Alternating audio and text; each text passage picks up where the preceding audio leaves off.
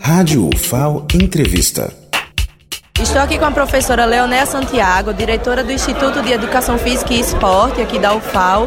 Acabamos de presenciar a inauguração do complexo esportivo, então, professora, fala um pouquinho qual a importância desse complexo para fomentar todas as atividades que contemplam ensino, pesquisa, extensão, como é que vai funcionar agora, tanto para a comunidade acadêmica quanto para a comunidade que rodeia a UFAO.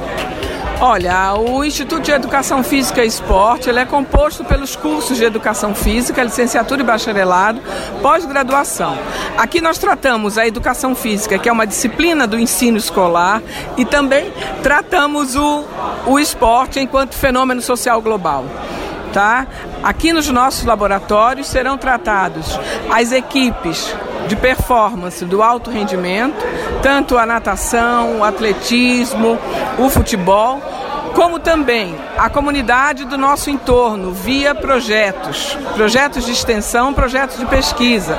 A escola pública está contemplada com a Escola Carmelita Gama, aqui na, na entrada da universidade, que é o nosso projeto piloto. Nós temos um programa para o desenvolvimento do esporte no estado de Alagoas, que vai desde Estrela de Alagoas até Maceió, contemplando todas as crianças da escola pública. Nós acreditamos que no contraturno, a criança que tem ensino da matemática, ensino de português, ensino de esporte, nós conseguiremos ativar também a cognição e a aprendizagem dessa criança de uma forma global e integral e também a importância que é nós todos termos acesso a, a essas estruturas, né, que têm medidas olímpicas e paralímpicas que são importantes também para a permanência estudantil, não é mesmo? É, a permanência estudantil já está contemplada, mesmo antes da nossa inauguração, via o programa de esporte na UFAL. É, nós aqui não entregamos a chave e vai lá correr, vai lá nadar. Não.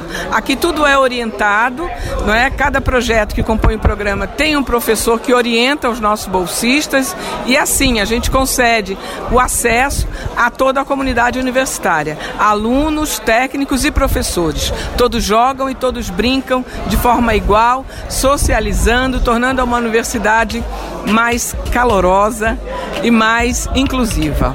Muito obrigada, professora Leonéia. E aqui quem fala é Maria Xavier para a Rádio FAO.